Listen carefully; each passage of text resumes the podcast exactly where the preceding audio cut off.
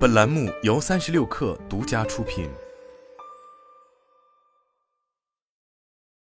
本文来自界面新闻。近日，网约车行业迎来一系列监管动作。中国消费者协会网站今日发布消息称，将针对网约车聚合平台的兴起及快速发展，开展相关社会监督工作。监督内容主要强调了网约车聚合平台的经营者应高度重视。主动落实有关消费者安全权、知情权、公平交易权以及首问负责制度和个人信息保护的相关规定。上述内容可追溯至此前五部门有关网约车聚合平台的规范管理工作通知。今年四月，交通运输部办公厅、工业和信息化部办公厅、公安部办公厅、国家市场监督管理总局办公厅、国家互联网信息办公室秘书局联合发布。关于切实做好网约车聚合平台规范管理有关工作的通知（以下简称通知），针对网约车聚合平台有关乘客和驾驶员的合法权益保障作出了明确规定。作为监管内容的重点之一，通知与中消协的最新发布均明确了此前行业中相对模糊的网约车平台与聚合平台的责任归属问题，称网约车平台公司对驾驶员和车辆有直接的管理和核验责任。应是第一责任人。网约车聚合平台及合作网约车平台公司有义务如实向乘客提供车辆牌照和驾驶员基本信息。网约车聚合平台对相关网约车平台公司落实核验责任，不得接入未在当地取得网约车经营许可的网约车平台公司。这一规定落实后，意味着网约车平台将主要保证驾驶员及车辆的合法合规性。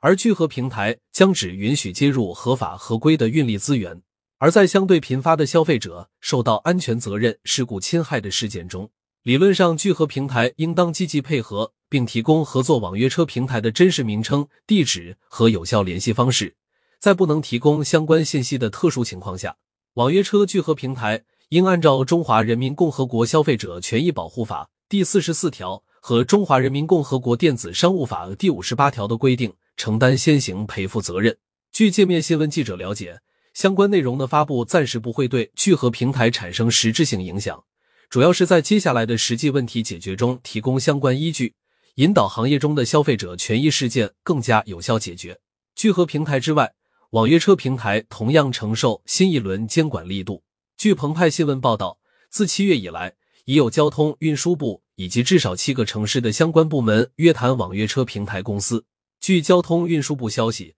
七月二十六日上午，交通运输新业态协同监管部际联席会议办公室组织对滴滴出行、高德打车、T 三出行、曹操出行、万顺轿车、首汽约车、如祺出行、想到出行、协华出行、即时用车、阳光出行、美团打车、百度打车、腾讯出行、携程用车等网约车平台聚合平台公司进行约谈。此外，上海、宁波、武汉。深圳、合肥、杭州、茂名等地也在发起相关平台约谈。据悉，本轮集中约谈的内容主要在于定价问题、合规问题等方面。今年以来，全国网约车运力规模有所扩增，多地曾对日均善量低位发出预警。在这背后，平台之间的价格竞争以及司机群体和车辆的合规性再次成为行业突出问题。驾驶员和车辆双证齐全所带来的合规率。是当前考核网约车平台合规性的重要指标，在这一点上，